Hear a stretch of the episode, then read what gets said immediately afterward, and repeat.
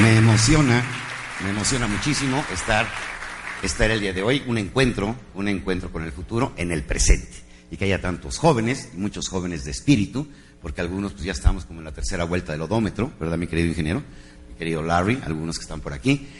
Ya estamos en la segunda vuelta, la tercera vuelta del odómetro, y vamos a tener una reflexión esta mañana. Esta mañana no es una conferencia, es una profunda reflexión, y está estructurada en tres grandes conceptos. Bien, para empezar, ¿hacia dónde vamos? Hacia dónde vamos, la primera pregunta, y su página número uno, ustedes tienen hacia dónde vamos. Decía que, que el que no tiene conciencia de los últimos tres mil años vive en la oscuridad. ¿Qué significa? Tenemos que ubicarnos históricamente en dónde estamos, qué ha sucedido en el mundo, qué está pasando en el mundo y hacia dónde vamos. Esto significa, bueno, que yo, a ver, levanten la mano. ¿Alguno de ustedes de casualidad ha tenido alguna crisis? ¿No? Todos hemos vivido en crisis, por supuesto que todos hemos vivido una crisis, que nos cambian de colegio, que tenemos una nueva novia, que nos votaron, que nos cortaron, que nos reprobaron, que nos corrieron de la escuela, algunos expulsados, etcétera. Son crisis, crisis de la adolescencia, de la infancia, de la adultez, y estamos viviendo precisamente en este crash, precisamente una crisis. Pero ¿qué es una crisis? Es un momento determinante para mejorar o empeorar.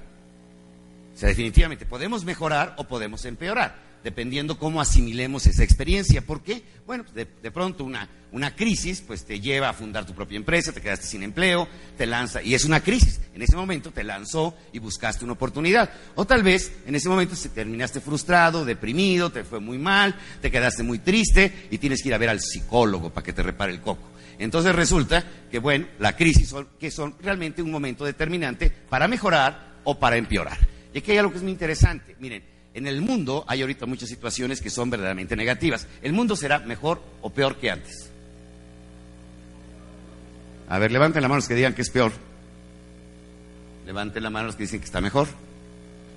Pues más o menos estamos divididos. Más o menos. ¿Por qué? Porque resulta muy curioso que, por supuesto, estamos hablando que actualmente en el mundo sabemos que hay dos mil millones de seres que viven en la miseria. Sabemos que mueren 200 millones de niños al año por hambre. Sabemos que hay un consumo elevadísimo de enervantes y de drogas. Sabemos de que se ha extendido mucho una amoral, es decir, un concepto de que ya no se respetan muchos principios y consideramos por eso que el mundo es peor. Bueno, ¿quién cree que estamos en crisis de valores? Levanten la mano. Crisis de valores, crisis de valores. Bien. Hay una cosa muy importante, que era valioso en aquel entonces, recuerden, valioso era que le era significativamente importante para alguien era valioso, por ejemplo, que tu primera noche de boda se la pasara el rey, el duque o el conde con tu novia. Y eso era valor. ¿De qué buena onda? ¿Recuperamos los valores? ¿Le llevamos nuestra novia aquí al, regente de la ciudad? ¿Al delegado? ¿Sí? Ahí te traigo a mi noviecita para que le des un estrenón, ¿sí? ¿Verdad que no? No nos gustaría. Y en aquel entonces era valor. Vamos a recuperar valores para ser vasallos el resto de nuestra vida ante un rey feudal y entregar nuestra existencia a ese señor viviendo en la esclavitud, hace 200 años, toda América Latina, vivíamos en esclavitud. ¿Qué resulta? El mundo es muchísimo mejor de lo que era antes. En un programa de liderazgo juvenil le preguntaba a un joven, oye, ¿con quién te piensas casar? Y me contestó, bueno, pues eh, con una mujer sí, sí, le digo, no tienes cara de puñal, pero o sea, como, ¿con quién te quieres casar? Me dice, con la persona que yo elija, afortunado que naciste en este siglo. Porque si no hubieras nacido en otro siglo, tus padres deciden con quién casarte. Si no lo saben, el matrimonio por amor es una idea romántica del siglo XVIII. En aquel entonces solamente los nacos se casaban por amor. Todos los demás eran intereses, eran alianzas, eran una serie de configuraciones de sociedades que se estaban realizando. Entonces, ¿qué resulta? El mundo es muchísimo mejor de lo que es. Ahora, que siempre estamos en crisis, ¿a poco no? México en crisis, Colombia en crisis, Perú en crisis, Bolivia en crisis, todo el mundo en crisis.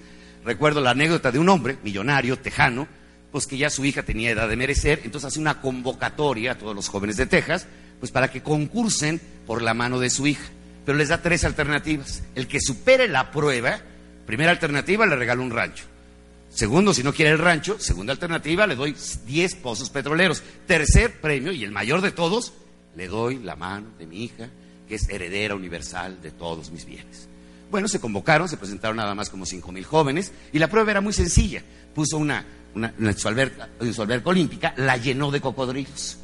Y dijo, bueno, el primero que la atraviese y salga ileso, tendrá derecho a cualquiera de los tres premios. De pronto no terminaba de hablar que se lanza un tipo nada como desesperado, sale como loco ileso Y dice el tejano, qué bárbaro, qué iniciativa, qué entrega, qué dedicación, qué premio quiere. ¿Quiere usted el rancho? No, señor, no.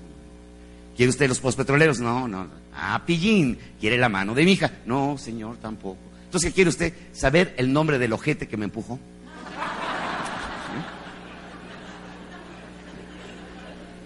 Y así estamos, o sea, de pronto, oye, pues ya estamos en crisis. Aquí enfrente ya tenemos un plantón, salimos de un lío, y que hay asaltos, y el problema, y que la política, y que la economía. Siempre estamos, y nadie, nadie, nadie, nadie, pues decidimos tener esa crisis. Nos aventaron a la crisis. Además quisiéramos saber quién nos está aventando, y obviamente, pues tenemos que estar en la realidad. ¿Qué significa realización? Viene de la palabra realidad. Realización viene de la palabra realidad. Anótenlo. Realización viene de la palabra realidad. Todo el mundo se quiere realizar. ¿Qué tenemos que hacer? Partir de nuestra realidad. Tenemos que partir de nuestra realidad para poder construir lo que deseamos en un futuro. ¿Cómo se construye esa realidad? Porque hay gentes que no quieren ver la realidad y no quiere decir con eso que hay que ser pesimistas. La realidad es muy difícil, pero no por eso tenemos que cerrar los ojos ante la realidad y dejar de soñar para realizar lo que deseamos realizar. Entonces, señores, hay gente que puede estar viviendo una realidad así mágica, rara y extraña, y no se trata de eso, se trata de que seamos realistas y de ahí vamos a partir precisamente para lograr lo que queremos hacer. Señores, ¿qué se puede hacer en una crisis? ¿Qué, ¿Cuál es el elemento básico ante una crisis? ¿Qué podemos desarrollar en una crisis para salir adelante? Es ver a través de la nieve. La realidad tiene muchas oportunidades. Nada más que son pocos los que se dedican a ver las oportunidades en una crisis. Nos sumergimos en el negativismo y ahí se acabó. Por ejemplo, ¿cuál es nuestro hábito usual en, a nivel internacional? Eh? Hay un invento que se creó en 1979. No creo que ninguno de ustedes lo use. Se llama control remoto de televisión. A ver, levante la mano. ¿Quién tiene control remoto de televisión? Todos tenemos control. ¿Será indispensable? ¿No? Ay, en los que dicen que no. ¡Qué hueva cambiar la televisión! ¿qué tenemos que estar haciendo? Obviamente, bueno, olvídense esto. ¿Cuál es el primer disparo en la mañana? ¡Pah! la televisión, para ver qué, las noticias. Y díganme de cuántas noticias al día son positivas. Todas las noticias que son negativas. ¿Y qué sucede con el negativo? Se deja sumergir por ese negativismo y deja de ver a través de la nieve. Entonces, ¿qué es creatividad? Ver a través de la nieve. Ver lo invisible, ver las oportunidades que hay. Y entonces vamos a continuar y vamos a pasar a la página número dos. ¿Qué dice el primer cuestionamiento de la página número dos?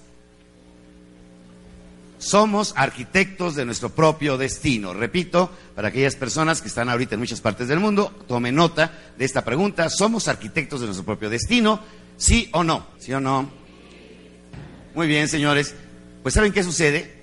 Nadie es arquitecto de su propio destino. Nadie es arquitecto de su propio destino. Alerta, atención. ¿Qué es destino? Determinante circunstancial fuera de tu control escuchen bien y anótelo, determinante circunstancial fuera de tu control. Una determinante que, por supuesto, tú no decidiste, que, a ver, ¿quién decidió de ustedes qué color de ojos tener? ¿Quién decidió el color de piel? Imagínate, yo con mi color de piel, hubiera nacido en un país sudafricano, bueno, me va como en feria, en época de los ingleses. Color austero, pues no tenías ninguna posibilidad color de crisis como el mío. O sea, los morenazos no podíamos. El, color de piel, ¿yo podré decidir mi color de piel? hay algunos que se niegan a aceptar su color de piel, como Michael Jackson, seguramente recordarán. Él se ha negado a aceptar su... Por eso le dicen el dálmata. Es el único blanco con bolitas negras. Entonces, ¿qué resulta, señores? Hay que tomar en cuenta que el destino nadie eligió a sus papás, nadie eligió el país en donde nacer, nadie eligió. ¿Eso qué fue? Sencillamente determinante, circunstancial, fuera de tu control. No estaba en ti. ¿Quién puede ordenar un tsunami? Nadie. Un temblor? Nadie. O sea, esos que son determinantes circunstanciales fuera de tu control. Naciste con unos papás, bueno, de la papa, de muy buena onda, o sea, aquí, de la mejor colonia que tenemos, o naciste en la más jodida de todas. ¿Eso tú lo decidiste? Tú no lo decidiste. Determinante, circunstancial, fuera de tu control. Pregunto, jóvenes, ¿la experiencia es importante, sí o no? ¿Sí o no? ¿Otra vez fuerte? Pues no. Bueno, sale. ¿Por qué? Porque una buena experiencia, una buena experiencia te puede hacer crecer y una mala experiencia tal vez te sumerja en la droga, en el alcoholismo, bueno, por accidente, una mala experiencia y te hiciste puñal. ¿Cómo ves? ¿Sí? Puede suceder, o sea que aguas, ¿eh? no le anden probando, ¿vale? Entonces, ¿qué resulta? Una buena experiencia te puede enriquecer, una mala experiencia te puede destruir. ¿Qué es lo importante? Escuchen bien, por favor, alerta. Lo importante no es la experiencia, es qué haces tú con la experiencia. ¿Escucharon bien? Lo importante no es la experiencia. Te reprobaron en matemáticas, es una experiencia. Te cortó el galán, es una experiencia. Ahora, ¿qué haces con esa experiencia? Si de esa experiencia aprendes, te hace crecer, eres una persona más sabia que antes, la experiencia fue valiosa, sino todo lo contrario. Cada vez que tengamos una experiencia, que normalmente hay la experiencia siempre llega tarde. Todo el mundo te dice, es que, ¿y por qué te estabas ahogando? Es que en el mar se nada así. Sí, güey, pero no sabía. Ese es el único problema. O sea, la experiencia que sucede siempre llega tarde. Oye, ¿por qué faltaste tanto a clase? Me reprobaron. La experiencia fue la reprobada. Es que si yo hubiera sabido, sí, güey, pero no sabías. Entonces, ¿qué sucede? La experiencia, lo importante que es aprender de ella. Que la experiencia se convierta en algo positivo, por muy negativo que haya sido. La experiencia se debe convertir en algo profundamente positivo. Bien, conocer nuestra historia. Nuestra historia es decir, en dónde estamos y hacia dónde vamos. Bien, señores, el origen, hablar de la historia es hablar de la riqueza. El hilo conductor de la historia humana es la riqueza. ¿Por qué? Porque la riqueza fue sinónimo siempre de felicidad, ¿sí o no? Obviamente. ¿El dinero lo será todo? Casi todo. A ver, yo les pregunto, eh, ¿cómo te quieres ver? ¿Enfermo rico o enfermo pobre? Abandonado rico o abandonado pobre. Los pobres se van al cielo. ¿Por qué? Porque la riqueza, ¿cuál fue su origen? La esclavitud. Los esclavos. Y por supuesto llegaba el conquistador, se apoderaba de todo, y por supuesto el rico era malo y el pobre era bueno. Y por supuesto, por conclusión, llegamos, un sofisma socrático, que entonces los ricos son malos y los pobres son buenos. Y resulta que lo tenemos todavía en el inconsciente, todavía creemos que es verdad ese, ese axioma. Esa convicción la tenemos que cambiar. Porque más vale, fíjate muy bien, más vale que hagas riqueza en este mundo, porque donde no existe el cielo, jodido aquí y jodido allá. ¿Sí? Entonces más vale que te la vayas pasando bien aquí, que la vayas buscando la forma de generar riqueza. La riqueza, mire, el ser humano, ¿cómo empieza a acumular riqueza? En primer lugar, el ser humano es un recolector, sale a recolectar frutos, va a la selva, va al bosque, los bosques de Etiopía, hace cinco mil años y está recolectando eh, frutos. Entonces se da cuenta que si, si, en lugar de salir a recolectar frutos con un menor riesgo, siembra la semilla, pues ya tiene su huerta y sin tanto riesgo puede tener diez veces más productividad siendo agricultor que siendo recolector. Luego se da cuenta que salir a cazar es muy riesgoso. Entonces, ¿qué hace? Cautiva a unos animales, los mete en un corral y se da cuenta que cuando tiene hambre, nada más se va para el patio de atrás, mata al puerquito y se lo come. Entonces, ¿qué resulta? Se convierte en ganadero. Pero luego llega un instrumento maravilloso, el más rápido, el más rápido para hacerse rico en la historia humana. ¿Cuál será? La guerra. Un aplauso, por favor. Eso. Te atinaste la primera. Por supuesto, la guerra. La guerra es el inicio, aunque no lo crean, de la era light. ¿Sí? Claro, es la era light. O sea, no hay necesidad de sembrar, no hay necesidad de cosechar, no es necesario criar animales, sencillamente dale en la madre a tu vecino. Y vas y le arrebatas todo. Eh, ahora que estaba en España, me daba cuenta, las catedrales están hermosas y maravillosas, pero huelen todas a sudor de indio. Definitivamente, porque será la forma de explotar a una nación. ¿Cuál es el instrumento más rápido para hacerse rico? Robar. ¿Por qué tiene tantos seguidores los narcotraficantes? Mundo light. Tienes mucha tierra y tienes muchos esclavos, tienes muchas posibilidades de hacer riqueza. Segunda etapa de la riqueza. Se sustituye la esclavitud, los países empiezan a liberar. Entonces, ¿qué se requiere ahora? Capital, trabajo, capital, trabajo y tecnología, la revolución industrial en Inglaterra. Esa es la segunda etapa de la riqueza. Pero llega una tercera etapa que es a la que quiero llevarlos a ustedes. Había un país, hace 50 años, verdaderamente en la ruina. Este país se llamaba, anótelo, Japón. Japón tenía un ingreso per cápita de 20 dólares al año, nada más, ¿eh? al año. Se dividan 20 dólares entre 12. Y luego lo que le salga más o menos sus unos 50 o 2 dólares, lo dividen entre 30 días para que se dieran cuenta del nivel de miseria que tenía. Dos millones de muertos, dos millones de muertos, 40% de la población arrasada, o sea, en ruinas, Los tipos, bueno, ya no creían en su Dios emperador, porque los japoneses, a diferencia de nosotros, los cristianos, Dios vive ahí, no crean que le tienen que rezar, ahí vive. Está encarnado en quién? En el emperador. Dios vive con ellos. Bueno, pues hasta el diosito fue vencido. Se los echaron con Hiroshima y Nagasaki, dos bombas atómicas, quedaron invadidos y quedaron de rodillas frustrados. ¿Qué tenían los japoneses hace 50 años? Dos cosas en abundancia. Agua y japoneses, nada más. Y decían, oye, ¿qué hacemos? Entonces por ahí un loquito se le ocurrió, siempre están los locos, siempre están locos, pero ya después resulta que son héroes, pero al principio eran locos. Y se le ocurrió, pues sabes qué, no sabemos hacer coches, ¿por qué no aprendemos a hacer coches? No tenemos tecnología, no tenemos el conocimiento y no tenemos habilidades. Esos tres elementos no los tenemos. Entonces, ¿qué tenemos que hacer? Número uno, aprender. ¿Y de quién vamos a aprender? Del que ya sabe hacer. Señores, ¿dónde se aprenderá más? ¿Del fracaso o del éxito? Levanten la mano los que crean que se aprende más del fracaso. Por eso estamos como estamos. Bájenla, por favor. Señores, por supuesto, por supuesto, ¿quién me va a enseñar a hacer coches? Aquel que ya que es el número 10 haciendo coches o aquel que no sabe hacer coches. El exitoso. Es mucho más rápido aprender de alguien de éxito que de un fracasado. Miren, un enano ve poquito porque está bajito, un alto te ve mucho te porque está grandote. ¿Qué pasa si el enano se sube a los hombros del gigante? Ve mucho más que el gigante. Una cosa que es mucho, muy importante y anótelo, para triunfar en la vida hay que engancharse a una estrella hay que engancharse a una estrella. Alguien que ya lo logró, alguien que ya lo hizo, alguien que ya lo conquistó, alguien que ya, ya lo logró. Entonces llegaron los japoneses, los han visto con esa actitud tan humilde que tienen, y le dicen a los gringos, enséñame a hacer cochecitos, por favor, yo quiero aprender a hacer cochecitos, ¿sí? Y van con los suizos y yo quiero aprender a hacer relojitos, yo quiero relojitos. Y van con los alemanes y yo quiero aprender a hacer eh, camaritas fotográficas. Y van con los suizos y le dicen yo quiero aprender a hacer relojitos. Entonces, ¿qué hacen ellos? Aprenden de los mejores del mundo. Entonces, ¿qué sucede? Están aprendiendo. Si algo explica el milagro japonés, escuchen bien, jóvenes atentos, es la humildad por aprender. Es la humildad por aprender. Y esa humildad, obviamente, que se revirtió.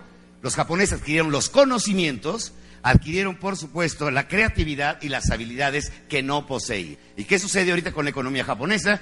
Es una economía que admira al mundo porque el 90% 90% es clase social media. Erradicaron la miseria, erradicaron la pobreza, erradicaron el limosnero, el limpiaparabrisas, el que da bola en la calle. El nivel mínimo, fíjense bien, de educación del japonés, o sea, los nacos, nacos, nacos son bachilleres. Es el nivel mínimo educativo que tiene. De ahí para arriba. el tipo que está lavando el coche es bachiller de que se encuentran de botones y de conserje en un hotel, es bachiller. O sea, su nivel educativo es elevadísimo. Rebasó a todos los países en el mundo. ¿Por qué? Se dedicaron a algo, a aprender. Esa es la gran diferencia entre un ser humano y otro, el conocimiento que posee. Nadie de los que estamos aquí, creo, vive del hardware. ¿sí? Hay de hardware a hardware. ¿sí? ¿De qué vivimos? Del software, del conocimiento adquirido en la vida. Por eso es una grandísima oportunidad tener la posibilidad de aprender. Y puedes aprender de quién? De los mejores del mundo. ¿Quieres aprender a jugar tenis? Búscate al mejor jugador de tenis. ¿Quieres aprender a cocinar? Búscate al mejor chef que puedas conocer. ¿Quieres aprender a jugar fútbol?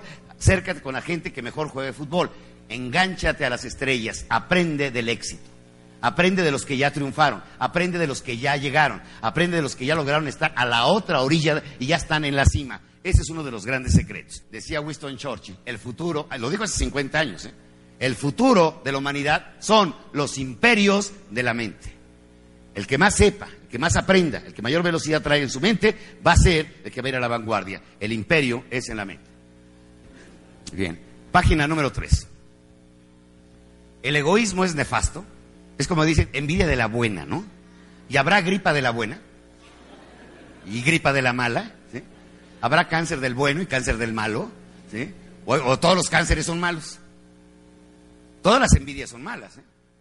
Bien, fíjense bien lo que les voy a decir. Señores, levanten la mano. ¿Quiénes de ustedes desean ganar más plata en la vida? Tener dinero. ¿Quién desea de ustedes tener un buen nivel económico para vivir? ¿Quién de ustedes le interesa ser feliz? Eso. ¿A quién le interesa vivir la paz? ¿Saben cómo se define egoísmo? Interés desmedido. Son una bola de interesados todos ustedes, ¿eh? Para empezar, son una bola de interesados todos. ¿Por qué? No hay que confundir, por favor, egoísmo con, escúchenlo, egolatría. Son dos cosas diferentes. Egolatría es adoración a ti. Pero fíjate qué egoísta habrá sido Luis Pasteur, que el tipo se la pasó meses, años, en un interés central en su vida, que era el antirrábico. Como loquito, ¿eh? Trabajando, día y noche las probetas y demás. Imagínate la mujer frustrada, el tipo metido día y noche sin comer como loco y queriendo vencer la rabia. Lo que se creía invencible, se creía que era un castigo de Dios. Imagínate la mujer en la puerta. Luisito, ¿no me vas a acompañar a la fiesta de mi mami? Pinche egoísta, con tus probetas horrorosas. Tomás Alba Edison, este foco que ustedes acá arriba, hizo 5.001 intentos. Imagínate en el, en el evento número 3.217 como loco ahí. Oye, atiende a tus hijos. ¿Qué hijos? Ni qué carajo. Eres un egoísta. Sí, soy un egoísta. Tengo un interés desmedido. Entonces resulta que el egoísmo es un interés desmedido sobre lo que tú deseas en la vida. Miren, realmente, ¿por qué estamos aquí el día de hoy? ¿Por qué vinieron hoy esta mañana el día de hoy? Porque son una bola de interesados. ¿Sí? Claro, y nos interesa reflexionar, y nos interesa tal vez cambiar, nos interesa encontrar nuevas pautas de nuestra vida. Esta plática no es apta para todo el público, así lo decía en varios programas de radio. ¿Por qué no es apta para los mediocres? Es que se queden en la cama rascándose la panza, ya eso lo saben todo. Es más, te dan la mano y te dicen, tócame. Ya no hay nada que hacer con ellos. En cambio, estamos aquí los que somos pensantes, queremos ser mejores, queremos ser diferentes y estamos que en la búsqueda de conocimientos. Un aplauso a todos ustedes.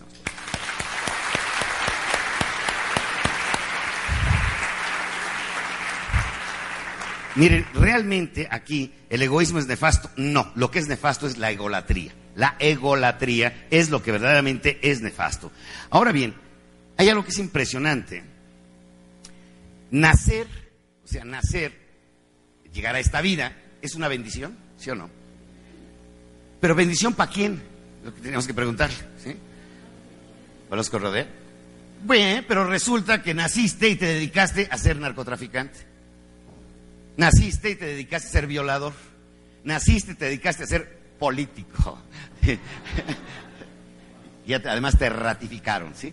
¿Qué resulta, señores? Una persona, claro, es una bendición, pero también puede ser que una maldición. ¿De quién es la decisión? Mía. ¿Ser maldición o ser una promesa para la humanidad? Escuchen bien, ¿eh?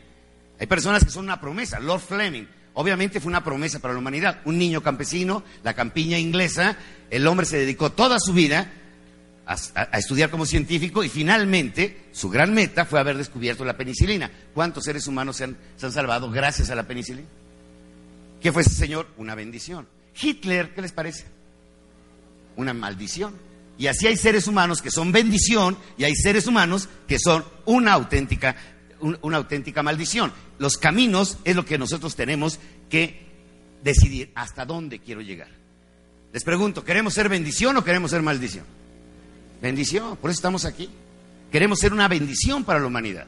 Por eso cada niño, cada ser que nace es una promesa. Una promesa de bendición o maldición. Es la gran diferencia. Puede ser una bendición o una maldición. Miren, les voy a narrar rápidamente una metáfora. La envidia, regresando al concepto de la envidia, porque la envidia es maravillosa, ¿eh? La envidia es el único pecado que te pone cara de moco, ¿sí? ¿A poco no se ponen verdes, asquerosos, horribles? O sea, porque todos los pecados tienen alguna recompensa, ¿a poco no? La lujuria, pues qué buena pachanga te echaste, ¿no? La gula, qué atragantada te metiste. Pero la envidia, ¿qué beneficio te da? Así como que digo, bueno, ¿quién ha sentido un ataque de envidia? No honestos, o sea, arriba, ¿sí? Todos hemos tenido un ataque de envidia. Porque ¿qué es la envidia? La gente, en primer lugar, es la gran frustración ante el éxito ajeno. Tú ves que se... Mira, mira, mira dónde, en el periódico ves a tu compañero de la escuela que llegó a un puestazo. Y, eh, ven, deja, ven a ver a dónde llegó este pendejo. ¿A poco no? ¿Eh?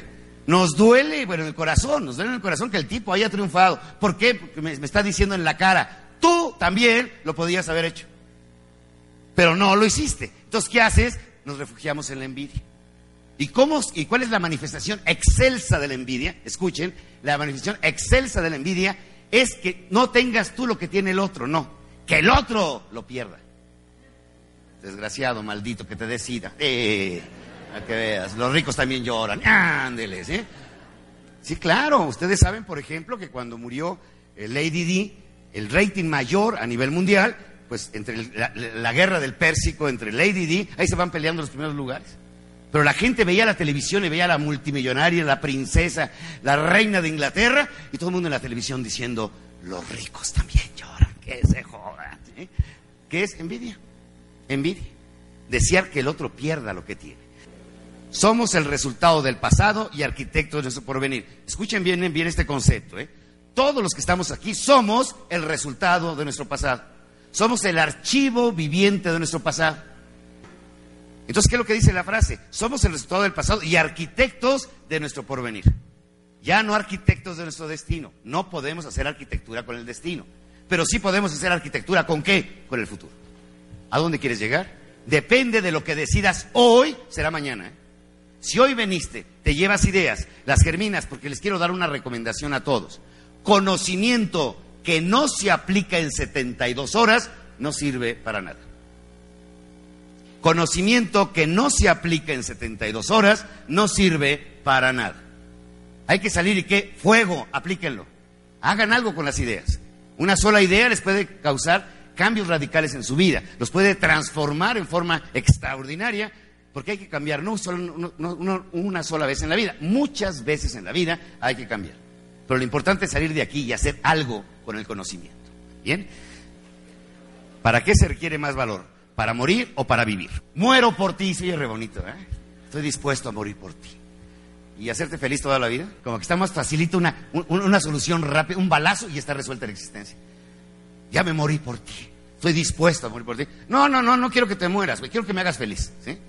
Y los próximos 38 años, órale. Imagínate tú el valor para vivir. La gente cree que se requiere más valor para morir que para vivir. Y no es cierto. Para vivir y hacer una vida magistral y extraordinaria se requiere muchísimo más, más valor. Ahora bien, por favor, los quiero cambiar de canal y por favor, imagínense esto. Cuando una mujer está encinta, les voy a decir que Dios, Dios, yo soy un admirador profundo de la mujer, porque Dios le dio el recipiente, se le llama ecofeminismo, Dios le dio el recipiente mágico de la vida. Indiscutiblemente que es un binomio, hombre y mujer, para poder tener un ser humano. Pero en toda la naturaleza siempre hay un recipiente donde se germina la vida. Hay un proceso de gestación. El grial de Dios, de la eterna juventud para siempre, está en el vientre de las mujeres. Dios les dio ese privilegio a las mujeres. Además que les dio muchos más privilegios. Por ejemplo, soportan más el dolor, ¿sí o no? Yo quisiera ver un hombre pariendo. No. ¿sí? Sería por vanidad uno y ahí lo dejamos, ¿sí? Tiene mayor capacidad de sufrimiento. ¿Quién tendrá más, quién tendrá más resistencia, el hombre o la mujer? La mujer. ¿Tiene más capacidad de perdón, el hombre o la mujer? La mujer.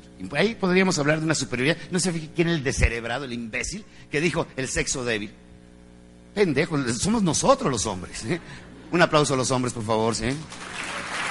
Somos el sexo débil. Somos la parte débil, somos nosotros. ¿eh? Bueno, señores, a los 42 días de gestación, esto que le estoy dando es lo último que se tiene en neurociencia. Gallup, que es una organización de investigación que se conoce a nivel mundial por ser de estadísticas, pero es una empresa que se creó para investigar y su investigación, esta investigación que les voy a que se llega, es una investigación meramente científica. Recuerden, las matemáticas no tienen moral, la química no tiene moral. ¿Por qué la puedes usar para el bien o para el mal? La química para el bien o para el mal. Hacer cámaras de gases o oxígeno para salvar vidas. Sencillamente no tiene código moral las ciencias. No trae una. La medicina, me imagino que vestido de médico. La medicina, bueno, pues puedes usar todas las herramientas que te da la cirugía pues, para hacer el bien o para hacer el mal. O sea, no lo sabemos. Eso ya es decisión de cada quien. Bien. La investigación a la que llegaron después de tres décadas, dos millones de encuestados en todo el mundo, es verdaderamente extraordinaria se demostró que a los 42 días, escuchen bien y anótenlo, 42 días de gestación de una mujer, se produce la primera neurona cerebral. La primera neurona cerebral. Están viendo aquí en la pantalla, la primera neurona cerebral. A partir de entonces, fíjense ustedes lo, lo impactante de las cifras. Empieza a producir en el vientre de la mujer 9.500 neuronas por segundo. Por segundo. A los 42 días de gestación se produce la primera neurona cerebral. A partir de entonces empiezan a producir 9.500 neuronas por segundo. A los cuatro meses de embarazo, de embarazo, ya tiene, imagínense ustedes, 100 mil millones de neuronas. 100 mil millones de neuronas. Esto como no, es, no, no tiene moral, ¿a quién le pegó? A los abortistas, de frente. No lo hicieron con ese código moral, sencillamente fue el resultado de la investigación. Dijeron, un aborto a los cuatro meses es un ser humano completo, ¿eh? completo. Que además él no decidió vivir. Fue una determinante circunstancial que es destino, punto. O sea, él no decidió nacer ni vivir. Pero ya a los cuatro meses de gestación, ahí tienen a un ser humano completo. ¿Los seres humanos nacemos con una torta bajo el brazo, sí o no? Señores, sí. Sí nacemos. ¿Por qué? Porque se ha demostrado científicamente, y hasta ahorita se han ya localizado, pero a nivel científico, 32 talentos con que las personas nacen en la vida, de los cuales cada uno de nosotros poseemos 5 nada más. 32 talentos es la definición, o sea, tienes por ejemplo una inteligencia lineal, una facilidad enorme para los idiomas. Yo conozco gente que tiene 30 años estudiando inglés y no sabe ni madre. Eso, estoy, eso se llama humildad. ¿Qué resulta? Resulta, señores, que no tienes inteligencia lineal. Yo conozco personas, tengo un sobrino, que aprendió alemán en un diccionario.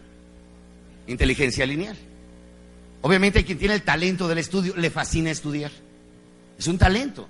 Por ejemplo, los contadores. ¿Hay contadores aquí? Levanten la mano. Lo pueden superar. ¿Qué talento tiene que tener un contador? El talento de la exactitud. Le encanta, es un talento. ¿eh? Es más, cuando le cuadran las cuentas, cuando le checa, cuando siente así como un mini orgasmo emocional. ¡Ah! ¡Lo logré! Hay personas, no, no, no, que son geniales para los berrinches, ¿a poco no? Hacen unos berrinches, bueno, te las crees todas, cara. Que tienen talento histrónico. O sea, son unos actores bárbaros. Te quieren, te quieren vender están cansados, les ves cara de cansados, aunque por eso están burlándose. Este güey que estoy cansado. ¿eh? Son histrónicos. ¿Cuántos niños no han visto que son verdaderos artistas en, el escenario? Y te venden todo, ¿eh? Que le duele el corazón y se lo crees. Ay, mijito, le duele el corazón. le duele ni más, no quiere ir a la escuela. ¿eh? Pero a él le duele el corazón. ¿Qué resulta? Bueno, son talentos. Científicamente todos nacemos con cinco talentos con cinco talentos. Hay un libro que les recomiendo que se llama Descubra sus fortalezas de Buckingham, así como, el castillo de Buckingham. Descubra sus fortalezas de Buckingham, que es de Galo. Nada más que tienen que checar muy bien cuando compren el libro, que en la tercera de forros, es editorial Norma, repito, Descubra sus fortalezas de Buckingham, editorial Norma, y en la tercera de forros, o sea, antes de la última pasta, tienen que checar que traiga un número, un código de barras. Ese código es un numerito y van a entrar ustedes directamente a la central de Gallup en los Estados Unidos vía Internet. Nada más se puede usar una vez. Y te van a hacer preguntas muy sencillas de sí, a veces, de vez en cuando. Y el resultado te van a mandar tus cinco talentos. Dedícate a eso, olvídate del resto en la vida. Dedícate a los cinco talentos. ¿Por qué las escuelas nos enseñan a ser mediocres para todo? ¿A poco no? El niño saca 10 en literatura y 5 en matemáticas. ¿Qué hacen el 96% de los padres de familia en todo el mundo, según Galo? ¿Le ponen un maestro especial de qué? De matemáticas. Esa es una estupidez. Que le pongan un maestro especial de qué? De literatura. Es su mayor fortaleza. Imagínate a Mozart estudiando biología. Albert Einstein, ballet clásico. ¿De qué, para, ¿Para qué perdiste tantos años en eso? No tiene sentido. Los promedios son una estupidez. Saqué 10 en, literatura y 5 en matemáticas, promedio 7.5. ¿Qué significa eso? No te está diciendo la fortaleza verdadera. La verdad, señora, por favor, dedique a su hijo clases especiales. Esta ponencia la hicimos en Punta del Este, Uruguay, el año pasado, en la primera cumbre iberoamericana de la educación. Y, se es una propuesta a nivel Iberoamérica, es decir, todos los países de habla hispana, más Brasil, más Portugal y Estados Unidos. Talleres especiales en las escuelas para los niños que son excelentes en esas materias. Ah, sacaste 10 en química, taller en la tarde de química. Sacaste 10 en matemáticas, taller especial en matemáticas. Es decir, desarrollando fortalezas, no debilidades. Fíjense la gran diferencia. A nuestros hijos tenemos que orientarlos, todos ustedes van a ser padres de familia, algunos ya somos abuelos. Señores, entonces tenemos que entender algo que es fundamental. Tenemos que desarrollar que nuestras fortalezas, ¿sí? Entonces, señores, ¿cómo encontrarlas? ¿Por qué? Porque cada quien, uno de nosotros, tenemos una estrella. Una estrella maravillosa. Todos tenemos una estrella. Escuchen la estadística, ¿eh? 96%, 96, 96% de la humanidad somos genios. Pero no hemos encontrado nuestra estrella interior. No la hemos encontrado. ¿Cuál es el gran desafío? Encuentra tu estrella. ¿Y cómo encuentras tu estrella? Hay huellas, como la que está en la pantalla, huellas que va dejando esa estrella. Va dejando unas marcas. ¿Cuáles son esas marcas? Hay algo que disfrutas hacer, gozas hacer te fascina hacer cocinar, jugar fútbol, pintar, cantar, contar, curar. Algo que dices tú, qué bárbaro, mi vida, yo nací para esto. Y si además desarrollas esa estrella y te pagan por eso, ya la hiciste. Nunca vas a trabajar. Vas a disfrutar tu talento. Vas a disfrutar tu estrella. Una vez más, Sócrates en la pasarela. ¿Por qué? El ser humano puede ser feliz. ¿Dónde está el secreto? Encuentra tu estrella. Y vive para esa estrella y cómo alcanzar esa estrella. Bien, entonces pasamos a la página número 5. ¿Qué significa vocación? Llamado irresistible. Te sientes llamado a enseñar, llamado a curar, llamado a bailar, llamado a actuar. Es algo que para ti que es irresistible, es un llamado, porque vocación significa llamado, pero ¿quién llama? Te está llamando una acción, algo que tú disfrutas tanto hacerlo, que te lleva hacer lo que hagas en la vida. Y los que se atreven, alerta, los que se atreven a vivir su llamado, escriben la historia de la humanidad. Escriben la historia de la humanidad. Ejemplo, acompáñenme con su imaginación, por favor. Imaginemos que es Inglaterra, 3 de la madrugada, neblina, más o menos 4 o 5 grados bajo cero.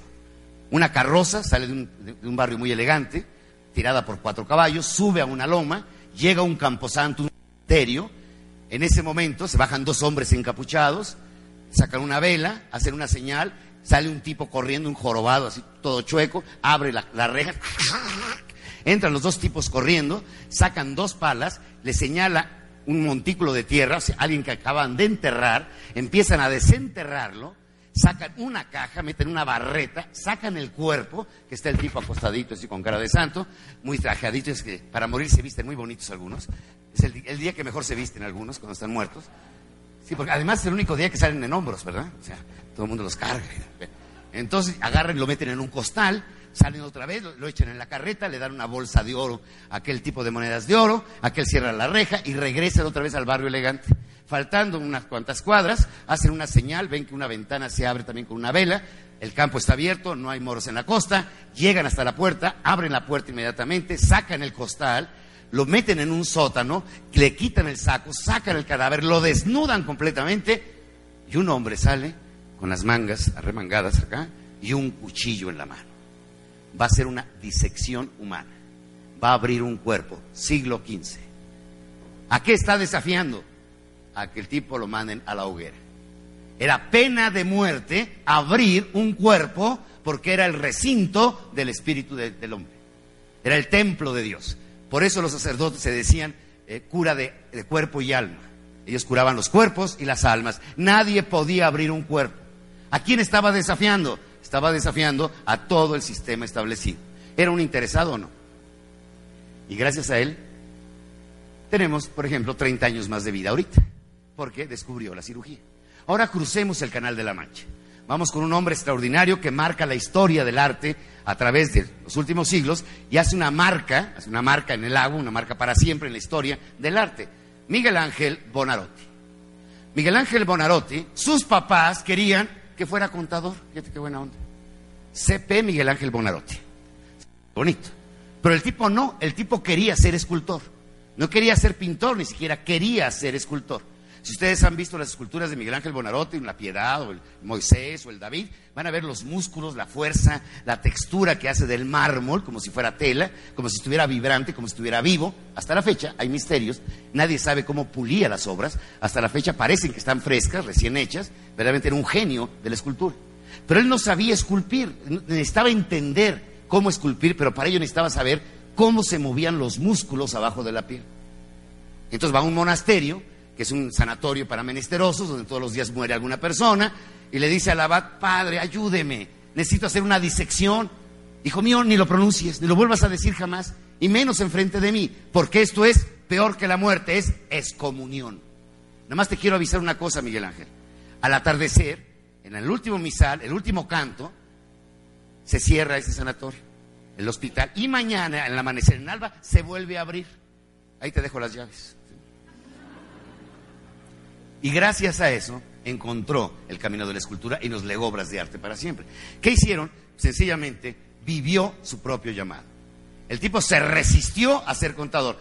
Los papás, la psicología está de moda. A todos los chavos hay que mandarlos al psicólogo a la psicóloga. Hay que mandar a los papás, carajo. ¿Por qué? Porque, hombre, tenemos que dejar que nuestros hijos sean lo que quieren ser, no lo que nosotros querramos que sean. Tenemos las expectativas, pero por favor, tenemos que olvidarnos ya de ese paradigma mental. Me preguntaban en una conferencia, Miguel Ángel, ¿ser pobre es ser mediocre? ¿Sí o no? ¿Ser pobre es ser mediocre? ¿Por qué sí? ¿Y por qué no? Estaban dos vagos, vagos, vagos, vagos abajo de un puente, echando su cigarrito a las 3 de la mañana, echando su traguito, su alcoholito. Le dice, Manís, tú eres un fracasado y yo soy un realizado. Si ahora le güey, ya fuiste a una clase de cornejo, ¿qué onda tres? ¿Sí? ¿Y, por qué dices eso? Es muy fácil. Tú siempre quisiste ser rico y yo siempre quise ser vago. ¿Se entiende? Si tú eres pobre y querías ser rico, eres un mediocre. Y realmente lo que necesitas es ser lo que quieres ser. No necesariamente vas a tener que ser lo que los demás quieras que sean. Si tú quieres, Francisco de Asís, ¿cuál fue su mayor anhelo de Francisco? Ser pobre. Pero fue un cisma, ¿eh? En su tiempo fue un cisma Francisco de Asís. Porque venía de una familia aristócrata, había ido a las cruzadas, ya había matado a un tipo. Obviamente el hobby en aquel entonces era llegar a la guerra, matar mucha gente. Y el tipo se quitó las vestimentas, bueno, se quedó en pelotas ah, saliendo de misa. Se encueró afuera de misa. Imagínate, estamos hablando del siglo, del siglo XIII. Imagínate al tipo desnudo, y luego se pone un costal como de puerquero, y el tipo es un cisma en su tiempo, hace un cambio cultural. Se va en contra de la riqueza ostentosa de la iglesia en aquel entonces, y él se va al otro extremo de la pobreza. Porque su anhelo era la pobreza. Por lo tanto, no fue mediocre. Vivió su sueño, vivió su sueño, que es fundamental. Miren, la primera tarea que les voy a dejar. Número uno, descubre tu ser. Pongan la palabra ser. Ser igual un interrogante. ¿Qué quiero ser en la vida? ¿Quieres ser actriz? ¿Quieres ser cantante? ¿Quieres ser químico? ¿Quieres ser maestro? ¿Quieres ser político? ¿Quieres ser empresario? ¿Qué quieres ser? Que vas a disfrutar siendo ese ser. Número dos, hacer. ¿Qué tengo que hacer para ser el ser? O sea, ¿qué tengo que hacer? Si yo quiero ser, no sé, un gran tenista, ¿qué tengo que hacer? Pues aprender a jugar tenis, ¿no? Mínimo. Si yo quiero ser, eh, quiero ser eh, lo que quiera ser eh, médico, pues me tengo que hacer médico, tengo que estudiar medicina, entonces me tengo que hacer. La colegiatura, escuchen bien por favor, la colegiatura a la vida hay que pagar. No, no basta con que haga lo que disfrute, necesito hacerme un ser superior. ¿Cómo? A través del conocimiento. Es increíble, pero nos cuesta tanto trabajo invertir en conocimiento. No es el caso de ustedes, por supuesto. Pero de la gente, oye, ¿cuánto cuesta el libro? 200 pesos. ¿Cuánto cuesta el pomo? 200 pesos. Dos pomos, por favor. Y es, estoy leyendo un libro que se llama La historia de la felicidad, que es un libro mágico y maravilloso, pero el tipo que lo hizo tardó 10 años en hacerlo. Y yo por 200 pesos tomo 10 años de investigación. Fíjate qué maravilla, que es mágico, pero nos duele el codo.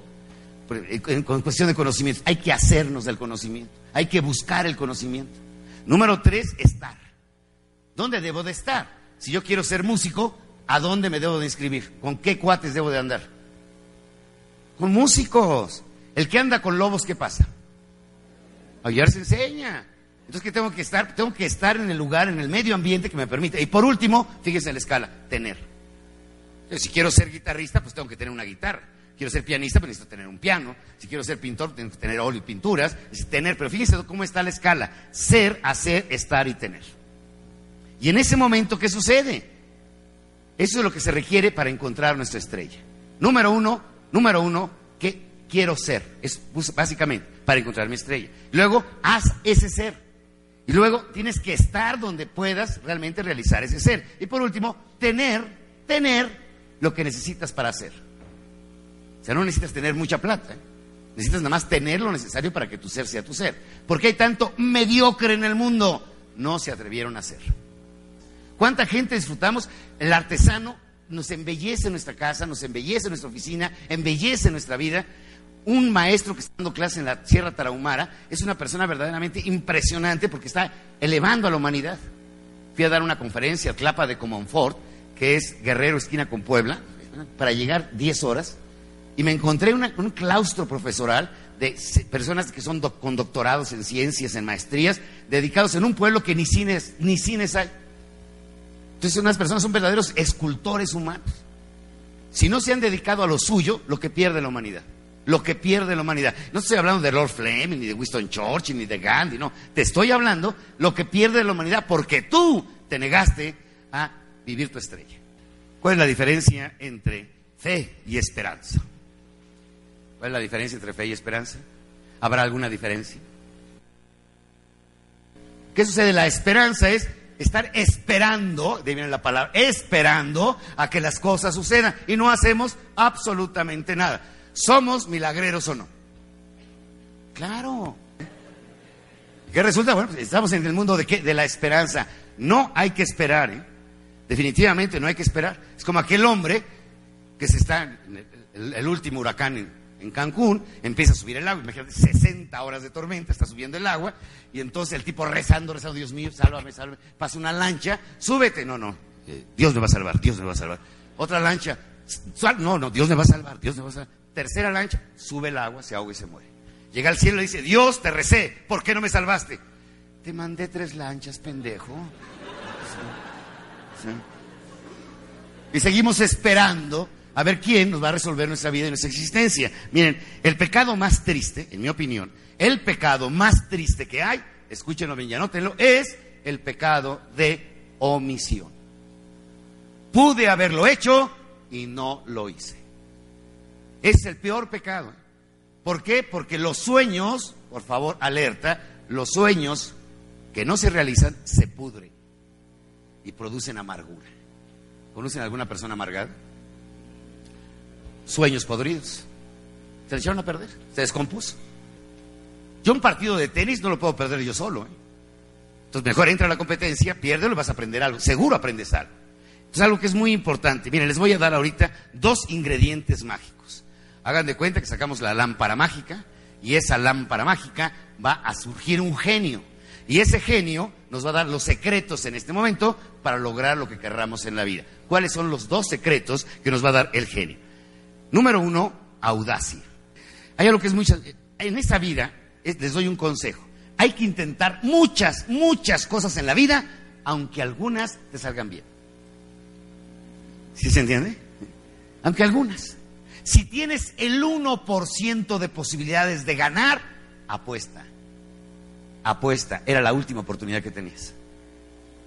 Un hombre que se entró a la sala de fama de, de los Estados Unidos del béisbol, porque llegó a los 3.000 hits en su carrera profesional, le preguntaron, oiga señor, ¿cómo logró conectar 3.000 hits en su vida? Y contestó, fui 10.000 veces al bat. Le acerté al 30% nada más. Pero, pero, pero ¿qué, ¿qué bola elegía? No, le tiraba a todas, arriba, abajo, donde fuera. Si estaba esperando la, bola buena, pues strike one, strike two, strike pendejo. ¿Eh? En cambio, si le, le bateas, pues a lo mejor le, lo das nos queremos sacar la lotería sin inversión. Esperar, esperar, Señores, hay que, ¿qué es? Es aventarse, aventarse. Claro, hay aventadas, aventadas, ¿no? Hay, por ejemplo, les voy a platicar rápidamente una metáfora.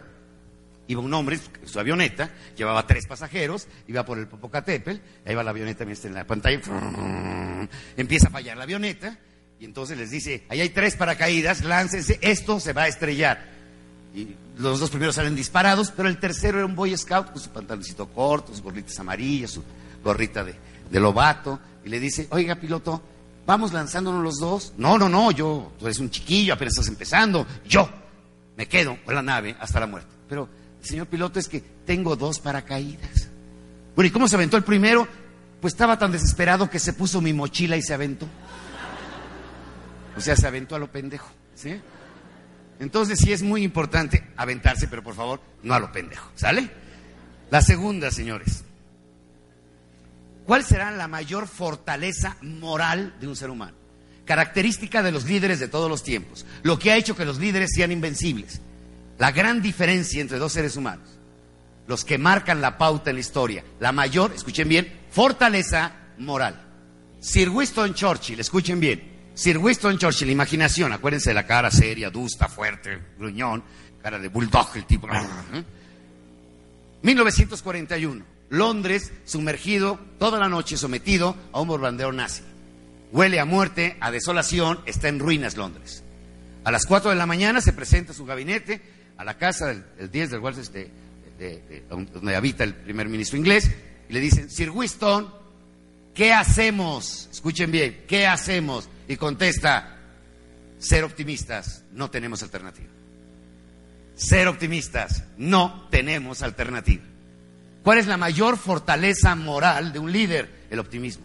Palabra usada, desgastada, porque el optimismo, las palabras cuando se usan demasiado se gastan. Y todo el mundo ya se imagina que ser optimista es, vamos, a ganar dinero, pendejadas de esas. No, no, no. El optimismo es una actitud, escuchen bien, una actitud ante la vida. Una actitud ante la... Pregunto, ¿Tomás Alba Edison, después de cinco mil intentos, habrá sido optimista? Miguel Hidalgo, libertador, ¿contra quién se enfrenta? El ejército realista, ¿con cuál? Pues con una bola de indios destatarrados, todos ellos, con palos y machetes. Y logra lo que logra. ¿Por qué? El, Gandhi habrá sido optimista. Sus marchas, su no violencia, Luther King se fue a estudiar a la India, la escuela de Gandhi. Gandhi no era cristiano. Gandhi decía que Cristo pertenecía no a los cristianos, sino a la humanidad, por una escuela que ya hablaremos más adelante, por una secuela histórica que crea Cristo en su tiempo. Pero que estamos hablando, estamos hablando de, una, de un valor de, que, de optimismo enorme. Señores, algo que es muy importante. ¿Cómo se logra ser optimista? No hay alternativa. Ser optimistas. Queremos lograr lo que queramos lograr en la vida, tenemos que ser optimistas. Espera lo mejor. Tu mayor blindaje emocional es el optimismo. Solamente los que tienen optimismo vencen en la vida. Espera lo mejor. ¿Por qué? ¿Qué sucede con el optimismo? Escúcheme muy bien, por favor. El optimismo te hace invencible. Invencible. Podrás matar a esa persona, jamás la podrás vencer. En su epitafio dirán, fulano de tal, simplemente murió. ¿Cuál es la característica de los héroes de la humanidad? Son invencibles porque son optimistas. Los optimistas son enormemente que apasionados. Entregan su vida entera, completa, porque creen en su sueño. Y se entregan como? Con pasión. Sin pasión no hay obras de arte. Sin pasión no hay música. Sin pasión no hay poesía. Pero el optimismo, repito, es la única forma digna de vivir. Y eso se fabrica todos los días esperando lo mejor. Y espero que esta primera parte les haya gustado y hacemos un receso y regresamos.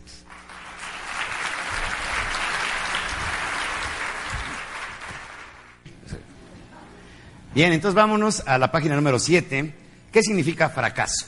Por supuesto que es una lección, es un camino equivocado, es algo ya experimentado, es algo, pero realmente en el fondo, en el fondo, en el fondo, ¿qué es fracaso? No es otra cosa que frustración. ¿Es una frustración? Lo que querías que sucediera, no sucedió. ¿Y qué sucede? Pues nos sentimos frustrados. En ese momento decimos, caray, yo le puse todo el empeño y no resultó. Por más que estudié la materia, pues me tronaron. Y por más que le traté de llegar a la chava, pues no aflojó, etcétera. Entonces, puedo yo seguir eh, frustrado porque los deseos que yo tengo no se convierten en realidad. Eso se llama frustración. La auténtica derrota, la auténtica, auténtica derrota es cuando tú te das por vencido. Cuando tú dices, no más, o sea, ya no lo voy a intentar. En ese momento ya estás vencido. Esa es la auténtica derrota. Pero realmente el auténtico fracaso y la recomendación que yo les doy, jóvenes, es jamás darse por vencido. Es decir, nunca darse por vencido. Todo lo queremos light. ¿Y qué es la? Pues ligero, sin esfuerzo, tranquilo. Es más, hay quien estudia inglés dormido. En un cassette ahí está mandando los mensajes. Gimnasios para remodelarte el hardware, pasivos sin hacer esfuerzo. Te acuestas en unas camas y te hacen una fajetorapia rápida ahí, ¿sí? Y ya te van a remodelar el hardware. Entonces resulta que esa, esa falta de esfuerzo, por eso en su página número 7 que dice abajo, mi mayor fortaleza es la voluntad. Lo decía Albert Einstein. Más allá de la fuerza nuclear está que tu fuerza de la voluntad. Y la voluntad es la columna vertebral del ser humano. Y cada día las cosas son más light. O sea, cada día el esfuerzo nos cuesta más trabajo. Entonces hay algo que es muy importante, jóvenes. Eh, aquí vamos a hablar un poquito ah, más adelante de la droga. Pero antes de la droga hay un fenómeno al que le tenemos que decir que no. ¿sí? Y lo van a ver en pantalla. Ahorita va a aparecer ahí algo que es muy importante. ¿sí? Dile no a qué? A la hueva, ¿sí? Dile no a la hueva. Es lo primero que tenemos que hacer en la vida. Dile no a la hueva. Ay, qué flojera. Pues levántate y ánimo. Y sonríele a la vida y mete el esfuerzo y te cambia el ánimo. Pero caminamos con hueva. Estudiamos con hueva. Hay quien come con hueva, ¿a poco no? ¿Te parece que está purgando? O sea, ni siquiera eso lo hace animoso. Bueno, hay quien faja con hueva, imagínate ponme la mano aquí. Uh, es que tenemos que hacer? Tenemos que animarnos y ponerle mucho entusiasmo a la vida, que es una palabra mágica también. Pasemos a la página número 8. ¿sí? ¿Cuál es la diferencia entre lo logré o casi lo logré? El éxito. El casi, casi. ¿Se acuerdan del casi? Casi, casi me la ligo. Casi, casi lo, paso matemáticas. ¿Habrá alguna diferencia entre 5.9 y 6? Por un gol eres campeón del mundo, ¿eh? por uno solo.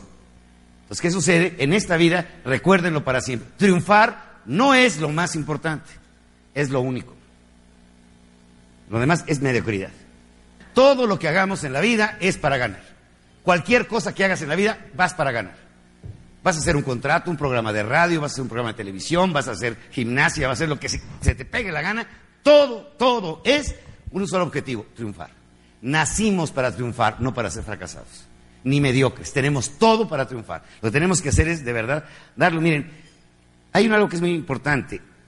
En la cultura latinoamericana, tenemos, sobre todo los latinos en todo el mundo, pero en Latinoamérica se acentúa más, tenemos una cultura pedinche, ¿a poco no? Siempre estamos pidiendo. Eh, digo tu tío, pídele, pídele, pídele, pídele. ¿sí? Y hay una gran diferencia. Los triunfadores no piden, ofrecen. Esa es la gran diferencia. Somos una oferta. Un triunfador va a ofrecer, no va a pedir trabajo. Fíjate la diferencia. ¿eh? El que va a pedir trabajo o al que va a ofrecer, yo le vengo a ofrecer mi talento, mi honestidad, mi ética, mi responsabilidad. Mi... No, me te atrapan con una red que no se vaya este güey. Todos llegan a pedir. Y este llegó a ofrecer, fíjate la gran diferencia. El amor será un pedido o una oferta. Es una oferta. Pues, ¿qué ofreces? A ver, ¿cuál es tu oferta? Entonces, ¿qué necesitamos aprender? A ofrecer. Es algo que es muy importante. Si le ofrecemos lo mejor a la vida, la vida nos da lo mejor. Por favor, vamos a trasladarnos con la imaginación. A los castillos de la Loire, alrededor de París, estamos en el siglo XV y hay un mediocre de esos que existen en todas partes del mundo, acostado, rascándose la panza y lamentándose de su mala suerte. Es que mis padres no me dieron, es que nadie me quiere, es que soy víctima de las circunstancias, es que así es la vida de dura, es que desde chiquito me dijo, mami, esto es un valle de lágrimas, y de pronto ve lo lejos una carroza y dice, a lo mejor es la carroza del rey. Si el rey toma esta vereda y me ve tan deprimido, seguro me entrega su bolsa de oro. Y si me entrega su bolsa de oro, seguro que me hago rico. Para buena suerte del mediocre, era la carroza del rey. Para buena suerte del mediocre, tomó esa vereda. Para buena suerte del mediocre, ordenó detener la carroza y se apeó el rey. Dijo el mediocre, ya la hice, caray. Pero el rey vio algo en la mirada de este hombre y en lugar de sacar su bolsa de oro, puso una rodilla en el piso y le pidió limosna al mediocre. El mediocre no lo creía, decía, no es posible que el rey en persona me esté pidiendo a mí, que estoy todo jodido, no es posible.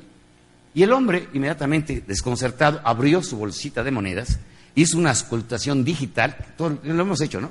Cuando te piden limosna que haces un análisis digital a alta velocidad. ¿sí? Y saca la moneda más jodida que tenía, la más chiquita, y se la entrega al rey. El rey la quilata, se sube y se va. El hombre llega a su casa, bueno, no, no, en un desasosiego enorme, saca su bolsa furioso, la avienta sobre la mesa y se abre la bolsa y salen todas las monedas. Y exactamente la idéntica que le había entregado del mismo tamaño al rey, convertida en oro. Dice, pendejo. Si le hubiera entregado toda la bolsa, toda la bolsa sería de oro. ¿Qué significa esta metáfora? Lo que le ofrezcas a la vida, la vida te paga.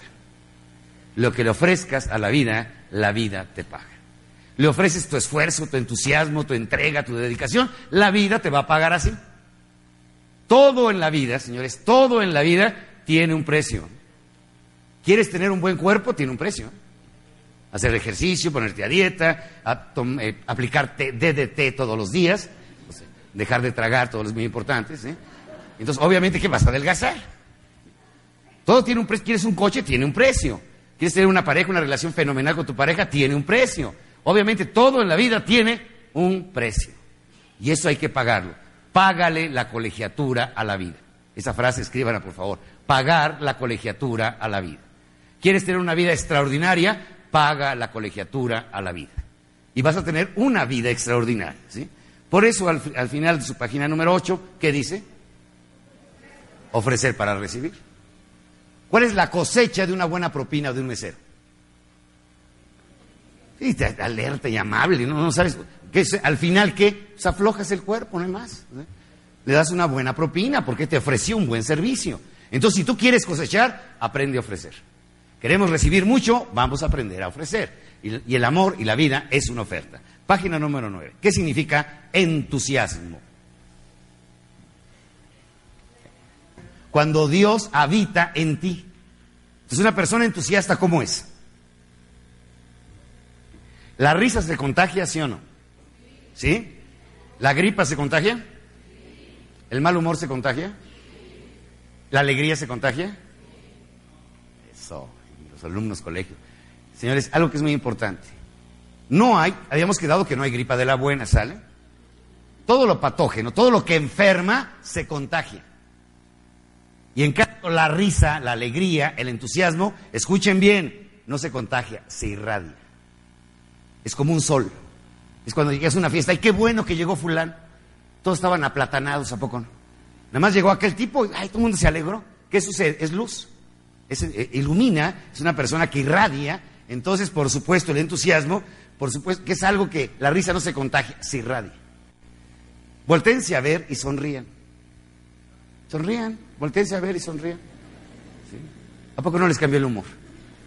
Y nada más de ver una sonrisa, ¿eh? Para ser jetón, ¿qué se requiere? Pues quédate como estás. O sea, ni le muevas. ¿Conocen gente ordinaria? ¿Sí? ¿Cómo es la gente ordinaria? Corriente, pasa desapercibida, vulgar tal vez, gris. Pues sí, o sea, como que no, pero que como que no le percibes mucho, ¿sí? Ahora, ¿conocen personas extraordinarias? Un extraordinario, cualquier cosa extraordinaria es fuera de serie, es única, es diferente, se hace notar, se, se siente su presencia. ¿Cuál es la diferencia entre ordinario y extraordinario? Cinco letras. Ordinario y extraordinario. Cinco letras. Extra. Escriban la palabra ordinario y pónganle abajo la palabra extraordinario. ¿Dónde está la diferencia? el extra. Es el extra, son cinco letras, el extra. Y el extra no es otra cosa que agregarle valor a todo lo que hagas. Vas a hacer el almuerzo, agrégale un extra. Vas a, invitar a comer a tu pareja, agrégale un extra. Sé más amable, sé más atento, más, más alegre. Agrégales extra a la vida. ¿Quién desea tener una pareja extraordinaria? Todos. Y ya de vulgares y corrientes y comunes, pues, estamos, eh, estamos hartos. ¿Quién es el extraordinario? El que da tres por uno. Tres por uno. Da mucho más de lo que recibe. Pero mucho más de lo que recibe. No es reactivo. No le mientan la madre y da las gracias. Gracias. Que te acordaste de mi mamá. gracias, gracias. Es que no es, no es reactivo. Tú le mientas la madre. ¿Y por qué te la voy a mentar yo? En alguna ocasión me hacían una crítica muy severa de uno de los intelectuales mexicanos, muy grueso. Entonces llega a la revista Expansión y me dice, ¿y usted qué opina de fulano de tal? Que lo critica mucho. Le contesté, yo admiro su intelecto y su forma de escribir. Eso no me autoriza para criticar. El que él me ofenda, problema de él, no es problema mío. Lo decía Marco Aurelio. Si tú no te das por ofendido, no existió la ofensa. No existió la ofensa. Es que te dijo, no sé, pues qué bueno, por lo menos me recuerda, me tiene presente el güey. Pero es muy importante ser extraordinario. ¿Qué es la excelencia? La excelencia es excederse. La excelencia viene de ese vocablo tan sencillo, excederse. Es el restaurante que se excede eh, haciendo el bien a sus clientes. El hotel que se excede atendiendo a sus huéspedes, porque se excede con la bata de baño, con la rasuradora, con, el eh, secador de pelo, y el chocolatito en la noche, la almohada, la chica que lleva... Ah, no, eso no. Son excesos, ¿no? Entonces te vas excediendo en la vida y entras al mundo de qué? De lo extraordinario. Cualquiera puede lograr la excelencia. Taxista, taquero, camarera, eh, telefonista, en cualquier función haz por favor, escuchen bien la magia de lo que les voy a decir. Haz de todas tus actividades ordinarias, rutinarias, de todos los días, haz de cada una de ellas una acción extraordinaria. Agrégale el extra. Esa parte adicional. Vas a ver qué mágico. ¿eh? Qué haces magia con la gente a tu alrededor. ¿Por qué? Porque estás dando un valor agregado, estás agregándole valor a cada acción que tú estás, que tú estás logrando no se imagina lo que puede hacer una sonrisa. Puede salvar una vida. ¿Cuál, es el secreto para ser siempre joven? Secreto de la eterna juventud, ¿cuál es? Soñar. Por eso en esta reunión habemos algunos viejos jóvenes. Y hay muchos jóvenes que ya están viejos. ¿Se han dado cuenta de eso? Es impresionante. Pero el soñar, bueno, hay gente, claro, yo entiendo, hay tres elementos, según la religión budista, el pensamiento budista, hay tres elementos que jamás podrás evitar en tu vida. Número uno, la vejez. Número dos, la enfermedad. Y número tres, la muerte. Esos tres elementos nunca los vas a poder evitar. los Son capítulos que no te los puedes saltar. Ahora, para no envejecer nunca, no dejes de soñar. Sigue soñando, sigue creando. Por eso me da un placer enorme cuando veo a mis amigos, compañeros de hace muchos años, o sea, de conocernos, no sé, 20, 25 años o más, y que me los encuentro en una sala de conferencias, me emociona. ¿Por qué? Porque seguimos en esa dinámica de seguir soñando. No es, para nosotros, para los que soñamos, la muerte va a ser una sorpresa. No tiene sentido. Por eso es la gran importancia, señores, de ¿cuál es el secreto para ser siempre joven? Los sueños. Eso es fundamental. Pregunta abierta. ¿Creen en la buena suerte? ¿Existe la buena suerte? ¿Qué es destino? ¿Cómo lo habíamos definido? Acontecimiento circunstancial fuera de nuestro control. Por ejemplo, naciste en Buckingham, la familia real inglesa. ¿Cómo se diría eso? Pues buena suerte. Acontecimiento circunstancial fuera de tu control. Ah, naciste en Sierra Leona, en África, 24 años de longevidad. Mala suerte. Llegaste un día después del huracán. Buena suerte. Llegaste un día antes del huracán. Mala suerte. Entonces, la buena, buena o mala, está tu coche allá afuera y le cayó una rama ahorita. Pues mala suerte. O sea, existen acontecimientos circunstanciales que nos favorecen o que nos desfavorecen. Sí existe la buena y la mala suerte. Pero ahora bien, George Washington decía, de cada 10 circunstancias de buena suerte favorables, tú las puedes producir. ¿Quieren que les dé la receta de la buena suerte? ¿Quieren que salgamos suertudos? Me traen los colmillos de tiburón y los dientes de no sé qué, el chupamirto disecado. Para tener buena suerte, número uno, programarse. Te tienes que, programar. En las mañanas piensa que te va a ir muy bien. Ya lo habíamos hablado hace un momento. Prográmate para que te vaya bien. Que no te lata todo lo malo. Esos son miedos fabricados. Entonces hay que programarse que, que nos va a ir muy bien. Fuera fantasmas. Es que me van a saltar, me van a saltar, me van a saltar, te van a saltar. O sea, tranquilo. O sea, tenemos que programarnos para que nos vaya bien. Número dos, buscar. Solamente el que busca encuentra. Yo salgo a buscar trabajo, lo voy a encontrar. Salgo a buscar clientes, los voy a encontrar. Salgo a buscar pareja, la voy a encontrar. Pero si no busco, ¿a qué los voy a encontrar? Estoy como el del billete de lotería, ¿no? Ni, billete tengo. Entonces, ¿qué necesito hacer? Pues buscar. Es el, tipo que se levanta tempranito, su vecino lo ve que se va a las 5 de la mañana y se va a trabajar, se la pasa todo el día trabajando y en la noche llega y le enseña a su vecino un blog lleno de pedidos. ¿Y qué dice el vecino? Qué buena suerte tiene este pendejo. ¿Eh? ¿A poco no es cierto? Y como todos son pendejos, los, aquí en México todos son pendejos, y en muchas partes de América Latina, cojudo, boludo, hablo para todo Internet. ¿Por qué? Porque ya viste qué coche trae ese pendejo. Ya viste qué vieja trae ese pendejo. Y con esa cara, mira nada más. Buena suerte. Lo atribuimos a la buena suerte. El que busca encuentra. Número tres, prepararse. ¿Por qué? Si yo salgo a buscar ahorita un coche barato y me lo encuentro, pero no traigo la plata, ¿qué sucedió? ¿Qué sucedió? Mi falta de preparación, se me fue la oportunidad. Llego a Guadalajara a una convención de gente nueva, en la, en la noche me dan una cena de agradecimiento y me ponen de compañera de mesa Miss Universo. Pues ya me tocaba, ¿no? Me lo merezco, ¿no? Pero no iba preparado. Llevaba a mi vieja del otro lado, entonces la buena suerte se me fue, ¿sí? Entonces, señores, por eso decía William Shakespeare, decía, yo siempre tenía la sensación de que algún día, fíjense bien lo que decía William Shakespeare, yo siempre tenía la sensación que algún día iba a hacer algo, algo extraordinario, que lo empezaba a hacer o nunca lo iba a hacer. ¿eh? Más vale que lo empecemos a hacer hoy. No esperemos a que la vida nos recompense. No esperemos cosechar donde no hemos sembrado. O sea, desde hoy vamos a hacer lo extraordinario. No esperes a cumplir 30 años, 40, 50, 60. Se te va a ir la vida. Hay que triunfar a los 15, a los 17, a los 25. hoy es día de triunfar. Hoy es día de éxito. Hoy es día de grandes logros. Hoy tenemos que ser un día triunfador. No esperemos el epitafio al estilo griego, que ellos decían que la felicidad última es que si tienes una buena muerte. Pues no. La verdad, ¿quién quiere ser feliz así? Yo, yo, yo, me quiero morir hoy. Pues no. Entonces, si tienes una muerte plácida, fuiste feliz en la vida. Pues no es cierto. Hay que ser felices el día de hoy. Por eso, al final de su página 10, existen jóvenes viejos y viejos jóvenes. Así dice en la página 10. Vámonos a la 11. Pero antes de eso, Anoten bien nuestro portal, ¿sí? www.cornejoonline.com, por ahí lo tienen anotado, lo traen ahí en una de sus hojas, ¿sí? En la primera hoja lo tienen anotado, Cornejo, la primera de forros, o sea, está la portada, la primera página, dice cornejoonline.com.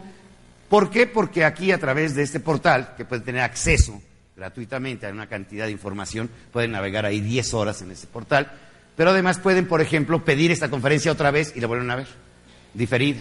O aquellos que quieren estudiar la maestría completa la pueden hacer diferida en cualquier lugar y punto del planeta.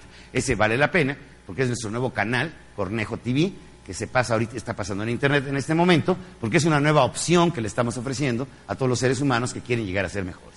Y un nuevo concepto que estamos manejando con Telcel. Si ustedes tienen Telcel, levanten la mano quien tiene Telcel. Bueno, si ustedes ponen Cornejo 22333, o sea, 22333, van a, van a recibir tres mensajes al día. Uno en la mañana para que se te prenda la pila, ¿sí? Al mediodía, ya te estás medio pendejando, ánimo otra vez, ¿sí? ¿Sí?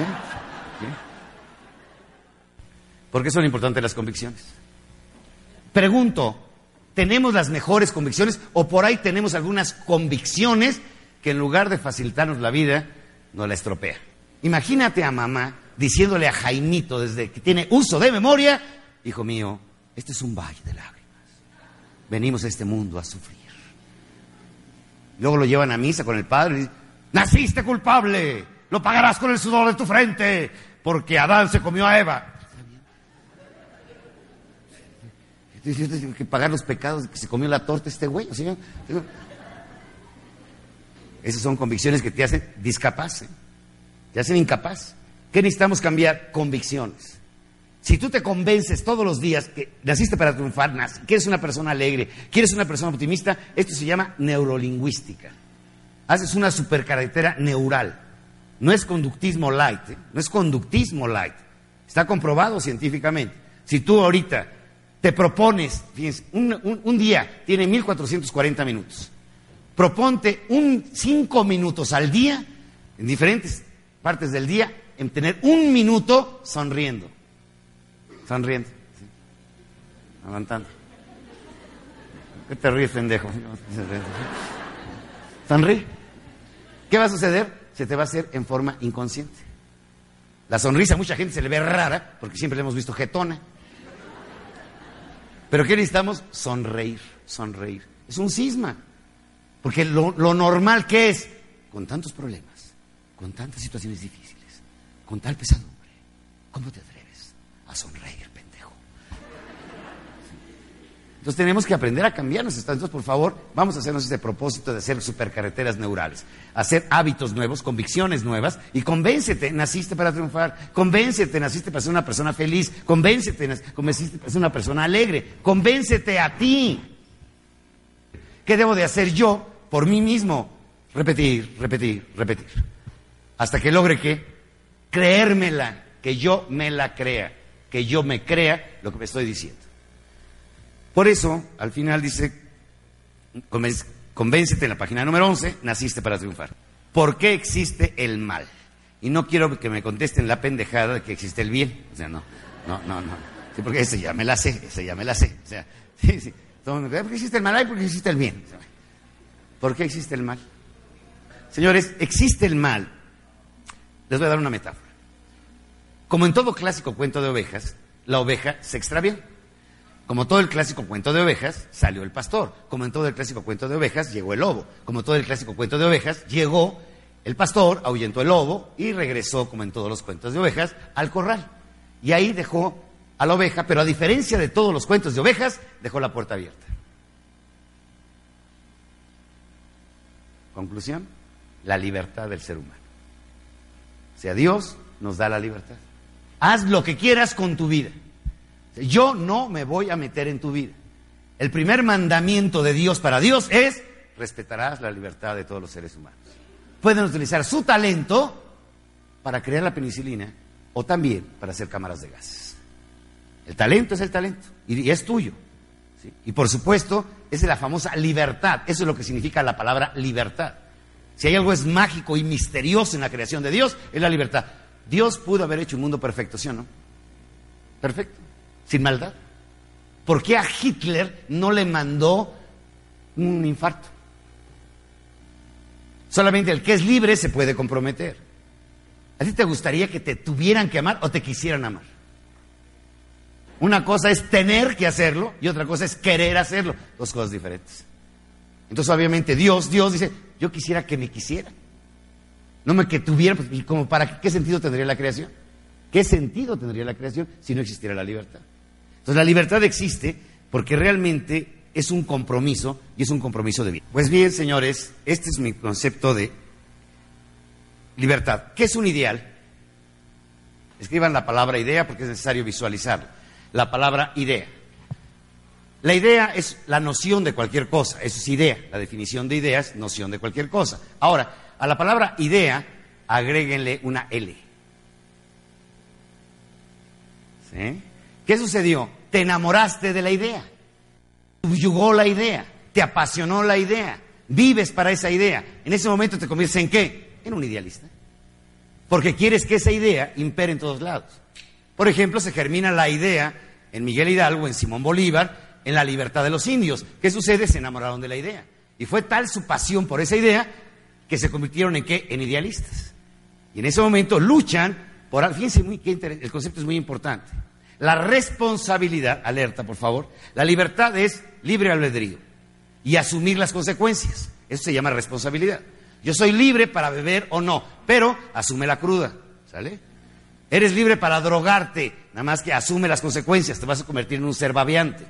Recuerden, jóvenes, que las drogas es para los perdedores, para los que no tienen la fuerza de voluntad, ni las agallas, ni la fuerza para luchar por lo que quieren. Por lo tanto, como perdedores, se drogan. La droga es para los perdedores. Entonces, ¿qué sucede con, los idealistas? El idealista, la responsabilidad es devolver. Por ejemplo, le devuelvo a mi patria lo que me dio, le devuelvo a mis padres todo el cariño que me han entregado, la educación que he recibido, le devuelvo a mis maestros con agradecimiento lo que he recibido. Responder es devolver. Responder es devolver. Pero aquí viene la otra parte. El idealista, escuchen bien, por favor, alerta su atención, el idealista devuelve lo que él no ha recibido. O sea, asume responsabilidades que no son de él. Por ejemplo, Teresa de Calcuta, ¿acaso esta señora les pegó la lepra? No. ¿Y qué, a qué se dedicaba? Realmente a llevar el amor, fíjense la, la misión como la definía Teresa de Calcuta, llevarle una caricia a los más desposeídos de la tierra, a los más olvidados de la tierra, llevarles una caricia para que lleguen dignamente a Dios. Pero curiosamente, esas caricias no se los daba a los católicos, apostólicos, cristianos, romanos y demás, se los daba a los hindús. O sea, para ella no existía la religión, como la tenemos cuadrada nosotros. ¿Por qué se fue a meter a la India? Si en la India no eran católicos, y no iba a dar primeras comuniones, ni iba a dar, ni iba a hacer evangelización. Rompió paradigma, el concepto de misión. Voy a evangelizar. No, voy a dar una caricia a un desposeído. Pero hay que ver, hay que ver un sidoso en los estertores de la muerte.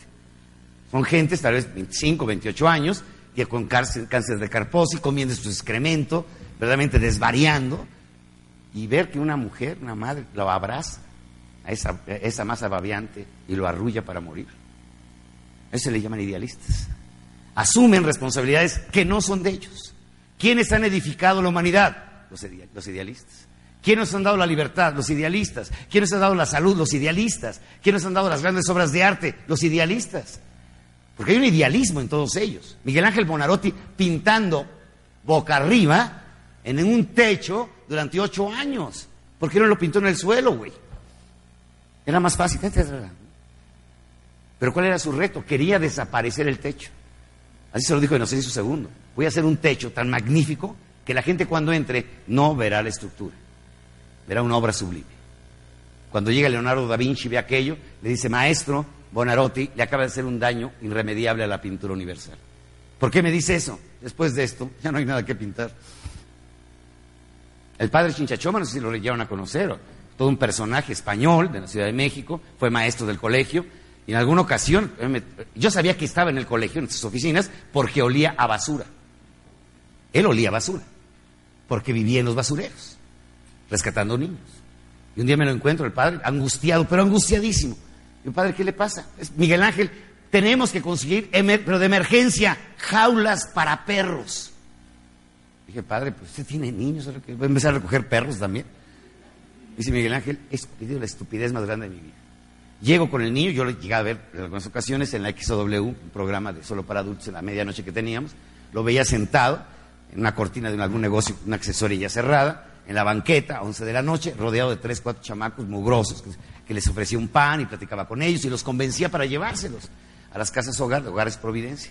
Dice Miguel Ángel, siempre, invariablemente, he dejado al perro. El único animal que le ha dado una caricia, ha tenido un cuerpo caliente, ha sido la de un perro tenemos hijos de perro. Y los he olvidado. Tenemos que rescatar los perros. Me tengo que llevar al niño con su perro. ¿Qué más que locura? Pero padre, usted, ¿son sus hijos? Pues no, no son mis hijos. Pero es un idealista. Iba rumbo a Valle de Bravo, entra la famosa mariposa monarca, y entonces unos muchachos deteniendo el tráfico para que no las atropellen, me bajo del auto y les pregunto, oigan, perdone, ¿las mariposas son de ustedes? No, no, señor. ¿Ustedes las traen de Canadá? No, no, sí. ¿Ustedes son mariposones? No, tampoco, señor. Entonces, ¿qué están haciendo? Protegiendo a la mariposa. ¿Y por qué? Las queremos. ¿Qué es un idealista? Alguien que ama. En alguna ocasión a Teresa de Calcuta le preguntaba, madre, porque tiene aquí en Santa Fe, hay, un orfanatorio donde reciben niños descerebrados. Niños que ya nacieron sin cerebro, lesionados del cerebro, ya jamás van a ser racionales. Son unas, unas cositas babiantes, chiquitas. Le digo, madre, pero jamás va a entender ese niño lo que usted hizo por él. Y me contesta, Miguel Ángel, el amor limitado es recíproco. El amor ilimitado se basta a sí mismo. Me basta con que yo lo ame, nada más. No necesito que él me ame a mí. Yo lo amo a él. Digan los jóvenes, madre, ¿le ayudamos? Sí, ayúdenme a servir la comida. ¿Cómo no, madre? Le ayudamos, sí. Mil comidas terminó la comida, este, madre, ya nos vamos, ayúdenme a recoger las mesas, ¿sí? Está bien, madre. Ya nos vamos, madre, ahí viene la siguiente comida, ayúdenme, otros mil. Llegaba el momento que no tenía limitación. Era tal su generosidad. Miren, imagínense ustedes, por favor, lado derecho del cerebro, mucha imaginación. Se presenta en este foro una mujer que les quiere hacer una consulta. Y les dice, mm, soy una mujer de más de 40 años, tengo problemas renales, eh, tengo cuatro hijos, verdaderamente algunos tal vez con algunas limitaciones mentales, eh, tengo un marido borracho eh, y estoy embarazada. ¿Qué hago? ¿Aborto o no aborto? ¿Qué le dirían?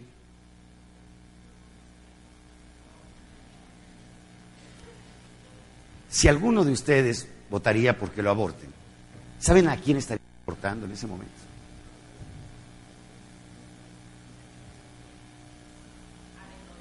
A Ludwig von Beethoven. Cuando un niño nace, nadie sabe quién puede llegar a ser.